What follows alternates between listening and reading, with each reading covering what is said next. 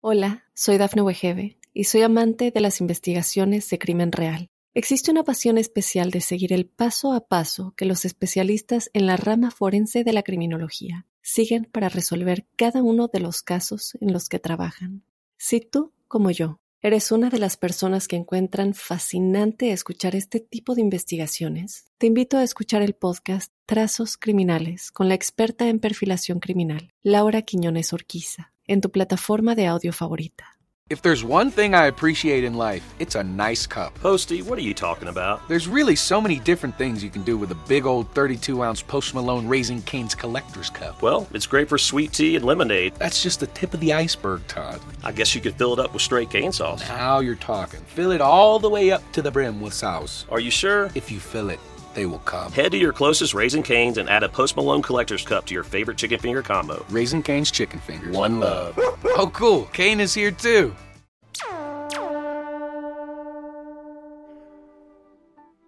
Hola, hola, bienvenidos al episodio número 55 de La Huella OVNI.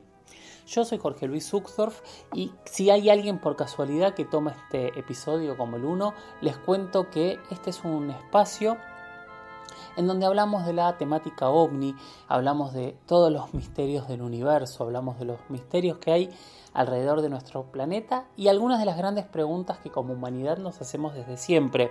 Eso está marcado desde las religiones, desde nuestros primeros ancestros que ya miraban a las estrellas y se preguntaban qué eran. Bueno, nosotros de alguna manera seguimos haciéndolo. También es un espacio donde no vamos a dar verdades, vamos a dar preguntas, vamos a dar diferentes posibilidades, pero las conclusiones se las vamos a dejar a cada uno de ustedes. Bueno, si les parece vamos a escuchar el episodio 55 de La Huella OVNI. Ahora nos vamos a meter en el primer tema de la noche. Y como les adelantaba hace un ratito, este primer tema lo planteamos de una manera original como solemos hacerlo. Eh, tenía dos entrevistas hablando del incidente Manises. El incidente Manises es el incidente seguramente más famoso y reconocido de España. Finales de la década del 70, un avión ve un objeto en su trayectoria, tiene miedo a un choque y después de hablar con diferentes torres de control, el piloto decide tomar la decisión de aterrizar para no chocar con este objeto y se generó un caos muy muy grande, un debate gigante. Pero bueno, conozcamos primero de qué trata este caso y después vemos si llegamos nosotros a algún tipo de conclusión. El caso Manises es uno de los más importantes que ha tenido lugar sobre territorio español. En concreto es uno de los más conocidos sobre todo desde el punto de vista del público en general, más allá de los estudiosos de la ufología, de los interesados en conocer la naturaleza tras los objetos voladores no identificados, ya que hay que tener en cuenta que se llegó a publicar en su momento en las principales cabeceras tanto a nivel nacional como internacional e incluso llegó al Congreso de los Diputados de España, al órgano eh, máximo ¿no? a nivel parlamentario. El 11 de noviembre de 1979 sucedió en España eh, uno eh, de los incidentes ovni más famosos de la historia. Y esto fue así porque un avión de, de pasajeros con el número JK 297, con 109 personas a bordo, tuvo que tomar un aterrizaje de emergencia en el aeropuerto valenciano de Manises. El avión salía desde Palma de Mallorca e iba en dirección a las Islas Canarias. Cuando un supercarabel, un avión de la desaparecida compañía TAE, que llevaba a bordo 109 pasajeros en ese momento, tuvo que realizar un aterrizaje de emergencia en el aeropuerto de Manises, en Valencia, en la zona este de España. Todo debido a la presencia de un ovni que se dirigía hacia el avión en rumbo de colisión. El avión acababa de despegar de Mallorca, en las Islas Baleares, en el mar Mediterráneo, se dirigía hacia Tenerife, cuando de repente el piloto, Lerdo de Tejada, observó unas luces rojas que se aproximaban hacia su aeronave. Aunque él trató de alertar, de hecho alertó a los controles, a la torre de control, tanto de Barcelona como de Madrid, de la situación que estaba viviendo, desde las torres de control de ambos aeropuertos eh, le comunicaron a el piloto, al de Tejada, que no detectaban en los radares eh, ninguna otra luz, ningún objeto que se dirigiera hacia ellos y aún así, bueno, pues el piloto seguía viendo que unas luces muy potentes se estaban acercando hacia él. Bien, yo tuve la suerte hace 20 eh, años de poder investigar muy bien este, eh, todo este fenómeno, ya que obtuve un permiso del Ministerio de Defensa eh, y hice un reportaje para la cadena de televisión en la que yo trabajaba en aquel momento, que era Antena 3. Me pude sentar y pude entrevistar a Ramón Zuazunagore, que era el copiloto del avión, eh, Francisco Javier Lerdo de Tejada, que era el, piloto, ya había, fallecido, ya había fallecido. Y a mí lo que comentaba eh, Ramón Zuazunagore, básicamente, eh, fue que ellos estaban viendo dos luces rojas sin flashing que iban cerca del avión. aquellas dos luces rojas hacían unos movimientos absurdos, imposibles y además el problema es que pusieron en, en, rumbo de, estaban en rumbo de colisión con el, con el aparato.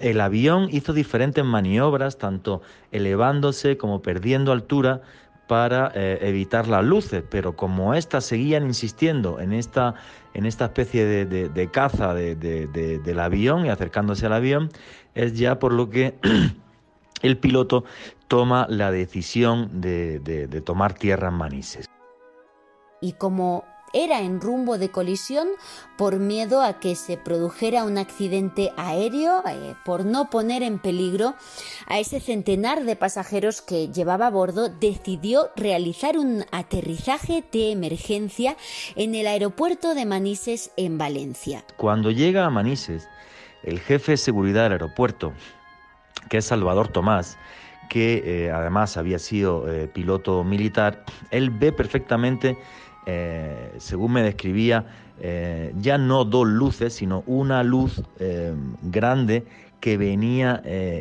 cerca de la cola del avión. Cuando el avión además aterriza, esta luz queda encima del aeropuerto de Manises, siendo eso un peligro tremendo para el espacio aéreo español y entonces desde el Ministerio de Defensa se da la orden de que salga un avión Mirage F1 eh, a ver qué pasa eh, con estas luces. Al mismo tiempo que el avión, el Super Caravelle, aterrizaba en Manises, en esos mismos momentos ya se dio aviso al ejército español, a los militares, de lo que estaba ocurriendo y decidieron que un piloto, un experimentado piloto militar, el piloto eh, Fernando Cámara, al que he tenido la oportunidad de conocer y de entrevistar, bueno, pues él partió de la base de los Llanos, la base militar de los Llanos en Albacete, en la zona central de España, en busca de esa luz para ver de qué se trataba, si era, bueno, pues alguna amenaza hacia España.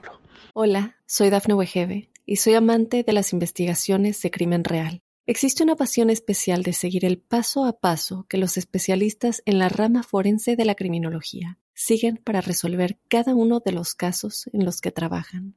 Si tú, como yo, eres una de las personas que encuentran fascinante escuchar este tipo de investigaciones, te invito a escuchar el podcast Trazos Criminales con la experta en perfilación criminal, Laura Quiñones Orquiza, en tu plataforma de audio favorita.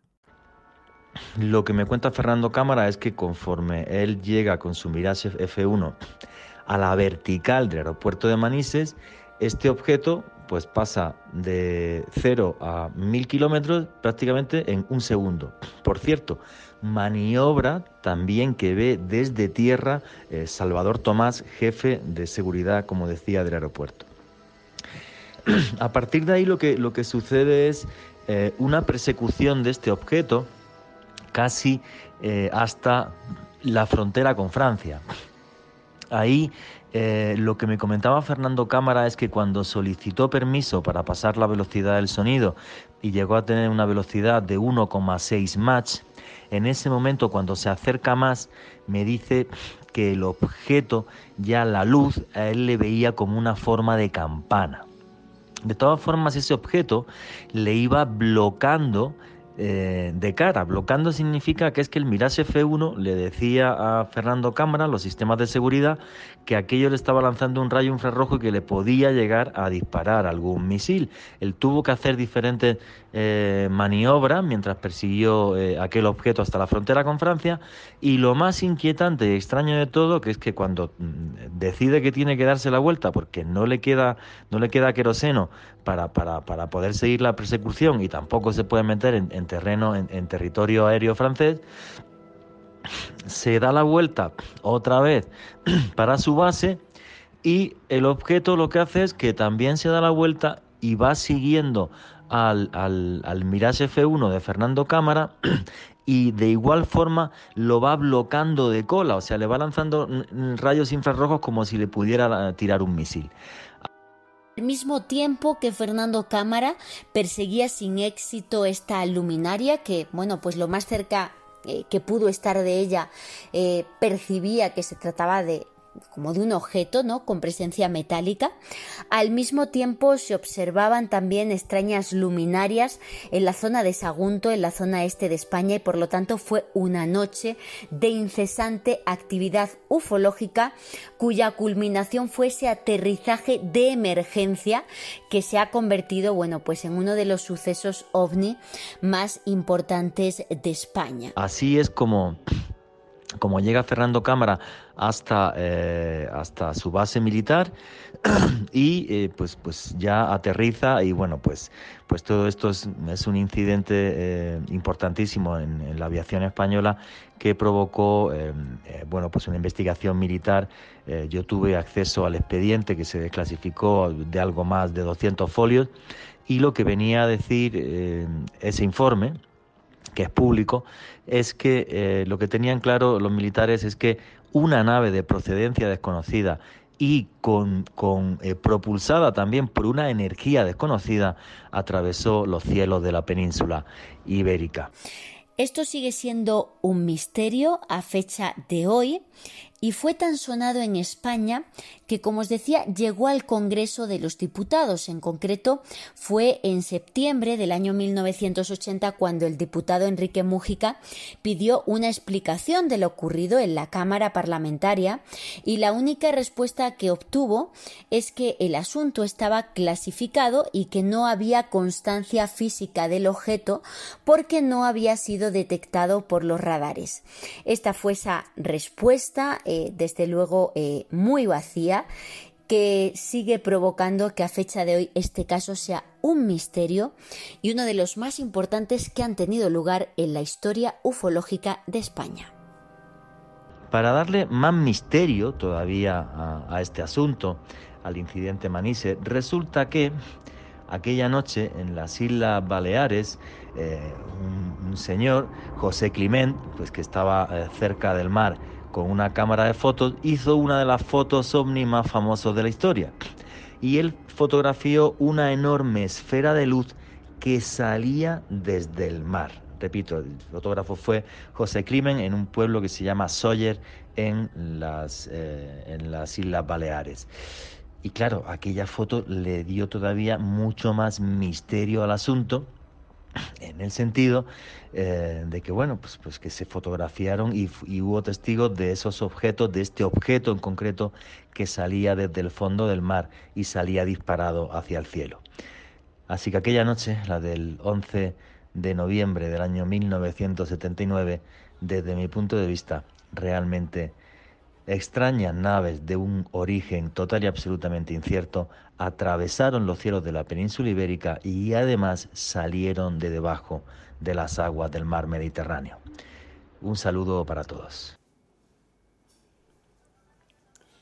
Gracias Juan Jesús, gracias Lourdes por eh, por regalarnos su información, ¿no? Son dos investigadores españoles que realmente han trabajado y conocen el caso de primera, de primera mano. Fíjense que han hablado con los testigos. Eh, vamos a poner ahora esta foto de la que hablaba Juan Jesús al final, que es impresionante. Eh, realmente el caso Manises es uno de estos casos en donde no quedan dudas, eh, hay que bajar la cabeza y decir, ahí algo ocurrió. Muchísimos pilotos, muchísimos controladores aéreos, muchísimos jefes de aeropuertos, muchísima gente que realmente sabe del cielo mirando este objeto que se escapaba a velocidades increíbles. Obviamente podemos pensar que se trató de algún tipo de tecnología militar secreta y que por eso se escapó. Obviamente esa posibilidad eh, siempre está, pero la descripción del piloto de combate, de la forma del objeto, volvemos a lo mismo. Hoy, 40 años después, todavía no existe, por lo menos que conozcamos, todavía no se ha hecho público ningún tipo de aeronave de esta forma. Y uniendo los puntos a lo largo de la historia, a mí esta descripción y la velocidad de este objeto me hacen un poco acordar a las denuncias que hoy tenemos del Pentágono y que el Pentágono piensa o cree que son objetos tecnológicos chinos. Pero fíjense cómo son objetos similares que en 40 años no han evolucionado. ¿No es extraño eso? ¿Qué piensan ustedes? Para mí deja por lo menos esta puerta abierta para pensar de qué estamos hablando. Gracias por estar ahí, gracias por los mensajes y nada, a seguir participando con el hashtag numeral la huella ovni. Me arroban en Twitter como arroba Jorge Luis S-77, en Instagram como arroba Jorge Luis oficial. Hola, soy Dafne Wegebe y soy amante de las investigaciones de crimen real. Existe una pasión especial de seguir el paso a paso que los especialistas en la rama forense de la criminología siguen para resolver cada uno de los casos en los que trabajan. Si tú, como yo, ¿Eres una de las personas que encuentran fascinante escuchar este tipo de investigaciones? Te invito a escuchar el podcast Trazos Criminales con la experta en perfilación criminal, Laura Quiñones Orquiza, en tu plataforma de audio favorita. Bien, primer pregunta de la noche la hizo Román, la tenía guardada hace ya varias semanas. Eh, arroba román 48760266 que me dice, hablando de autos, eh, definitivamente lo hizo mientras estábamos hablando de algún otro caso con autos, que se detienen en rutas y demás. ¿Alguna vez estudiaste la de los pilotos abducidos en el rally del 78, en el tramo que va de Viedma a Pedro Luro? Bueno, la verdad que es un caso eh, sumamente interesante y que justamente eh, tomó mucha relevancia este año porque fue uno de los casos que se fora pidió desclasificar cuando tuvo eh, ciertos documentos oficiales en la mano, sobre todo de la policía bonaerense, que había investigado el caso después de la denuncia de los dos pilotos. Es un caso realmente eh, extraño, pero también, así como digo que es realmente extraño, hay muchos casos similares a este caso. Vamos a ponernos primero en contexto. Estamos hablando del rally de la Vuelta de América del Sur de 1978. Recordemos que estos rallies eh, generalmente se realizaban por todo el continente, había rallies que iban de Buenos Aires a Caracas, rallies que hacían una vuelta por toda Sudamérica, eran realmente muchísimos, muchísimos kilómetros donde los competidores pasaban por diferentes tipos de terrenos, un poco lo mismo por supuesto que lo que ocurre con el eh, Rally Paris-Dakar que hasta hace poquito se hacía aquí en nuestro territorio. Bien, la cuestión es así. El 23 de septiembre de 1978 ya faltaban solo mil kilómetros para terminar la carrera y dos, eh, piloto y copiloto, un auto chileno, un Citroën con el número 102, eh, venía eh, manejando hacia el norte desde el sur por la ruta 3 y después de pasar Carmen de Patagones siguen avanzando en la noche solos y de golpe a la altura mm, del salitral del Algarrobo. Ellos venían por la ruta solos y ven una luz por el espejo retrovisor, una luz amarilla describen. Siguen avanzando, ellos calculan o calculaban según las declaraciones de ese momento, iban a unos 100 kilómetros por hora y la luz empieza a acercar cada vez más. Al volante iba Carlos Acevedo y su copiloto era Juan Carlos Moya. Obviamente, como en todo rally, cada tanto cambiaban el volante. Bueno, siguen avanzando y ven que la luz se acerca relativamente muy rápido, o sea, venían a mucha más velocidad que ellos. Y lo que cuentan ellos en, en sus declaraciones es que empezaron a ver cómo el auto se llenaba de luz, dicen literalmente, una luz amarilla que empezaba a cubrirlos cada vez más. Todos los que hemos eh, andado en una ruta de noche, cuando se nos acerca un auto con luces fuertes, tenemos esa sensación de que la luz llena el habitáculo cuando estamos con todo oscuro y de golpe empieza a iluminarse. No, hagámonos esta situación del lugar. El auto sigue avanzando, pero cuando ven que esta luz se acerca tan rápido, lo primero que piensa el piloto, Acevedo, es que se debe tratar de un auto de mayor cilindrada del, mismo rally y que los va a pasar. Entonces, para no provocar accidentes en medio de la noche y demás, lo que hace es correrse a su banquina para dejar que el otro auto los pase. Pero mientras se va corriendo la banquina, acá es donde empieza el caos, el problema o la sorpresa, porque lo que cuentan es que la luz se acercó tanto que de golpe toda la cabina era absolutamente luz y que ni siquiera se podían ver ellos mismos. Pero el problema no terminó ahí, sino que apenas empezó ahí, porque lo que los dos sintieron en el mismo momento es que el auto se elevó. Pilotos experimentados, con miles de kilómetros en ruta, lo primero que pensaron es agarramos una loma de burro y el auto se levantó, o sea, saltó y en un momento va a caer. Acevedo cuenta que en ese momento, más allá de la luz, por un, por un instante se olvidó de todo lo que estaba pasando y se preparó para el impacto, ¿no? Cuando el auto, después de subir medio segundo, me imagino, en tiempo, que, será saltar un badén o un lomo de burro, eh, y para poder recibir el auto y que no, no provocar un accidente.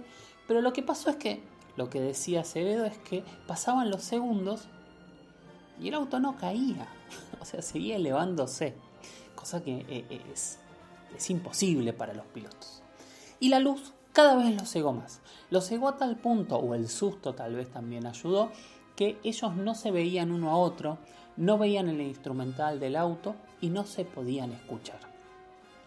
Ellos creen que perdieron la noción del tiempo, no saben cuánto tiempo duró eso, calculan que por lo menos 10 segundos, pero la cuestión es que el auto se elevaba, la luz lo cubría absolutamente todo. Imaginémonos esta escena porque es realmente terrible.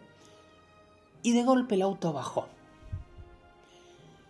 En cuanto bajó el auto, Moya dice que la luz empezó a alejarse muy despacio y empezó a salir de adentro del auto y que de golpe la vio irse él que era, no iba demasiado rápido, pero se iba hacia, hacia el horizonte, ¿no? Veía una luz amarillenta que se alejaba. Lo mismo eh, terminó descubriendo Moya unos segundos después, pero había entrado en un shock más fuerte. Moya no Acevedo, perdón. Bueno, el auto está detenido y están en la banquina, que ese era su plan. Lo extraño es que no están en su banquina, sino que están en la banquina del otro lado de la ruta. Siguen avanzando, llegan a Pedro Luro, paran en una estación de servicio y empiezan a ver que las distancias, los kilometrajes, no, no daba nada de, de todo. Se habían tardado muchísimas más horas en hacer 120 kilómetros sin haber bajado nunca de velocidad. O sea, según el relato de estos dos pilotos, algo pasó porque es como que eh, el tiempo había pasado de una manera total, totalmente diferente. Entonces deciden ir a la comisaría y hacer esta denuncia. Y a partir de esta denuncia es donde se empieza a realizar esta investigación sobre lo que ocurrió con estos dos pilotos. Conclusiones no hubo. Eh, obviamente, como en este tipo de casos, no hay más pruebas que el relato de los pilotos y la, situación física de que el auto llegó mucho tiempo después.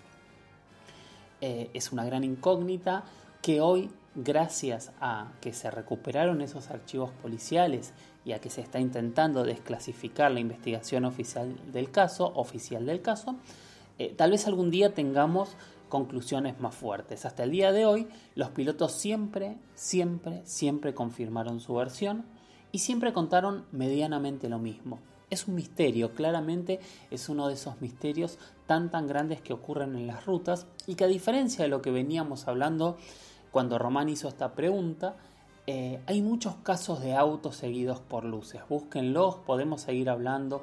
Hay muchísimos más de, autos que, se ven con luces atrás y que de golpe los iluminan absolutamente. Misterio, realmente es un misterio. Eh, que tal vez algún día, insisto, gracias a, las declaraciones, a las desclasificaciones que está llevando Sephora, podamos tener algún tipo de conclusión de qué es lo que ocurrió con este caso. Bueno, hemos llegado al fin del episodio número 55. Gracias por haberme acompañado, gracias por estar ahí. Y les pido eso, que me sigan enviando preguntas, que sigan enviando comentarios, reflexiones. Me encanta escuchar sus historias, o sea, quién ha visto algo extraño, quién tiene una historia propia de algún familiar que quiera compartir y quiera poner al aire. Anímense a, contarla si tienen ganas, porque eso nos va a ayudar a todos en ir viendo que tal vez a veces no es una sola persona la, la que ha visto cosas extrañas en el cielo. Por lo pronto, igual, desde cualquier punto de vista, nosotros no vamos a sacar conclusiones, al menos que haya una explicación lógica que a veces, y la gran mayoría de las veces realmente las hay. Pero quiero decir, nos vamos a correr de las verdades absolutas también en esas experiencias en primera persona. Bueno, nada más. Nos escuchamos en el próximo episodio y muchísimas gracias.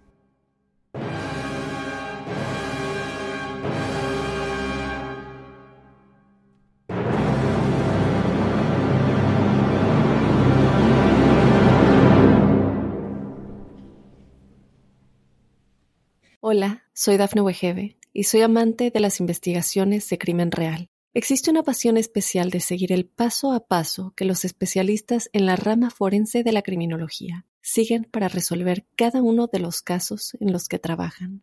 Si tú, como yo, eres una de las personas que encuentran fascinante escuchar este tipo de investigaciones, te invito a escuchar el podcast Trazos Criminales con la experta en perfilación criminal, Laura Quiñones Orquiza en tu plataforma de audio favorita.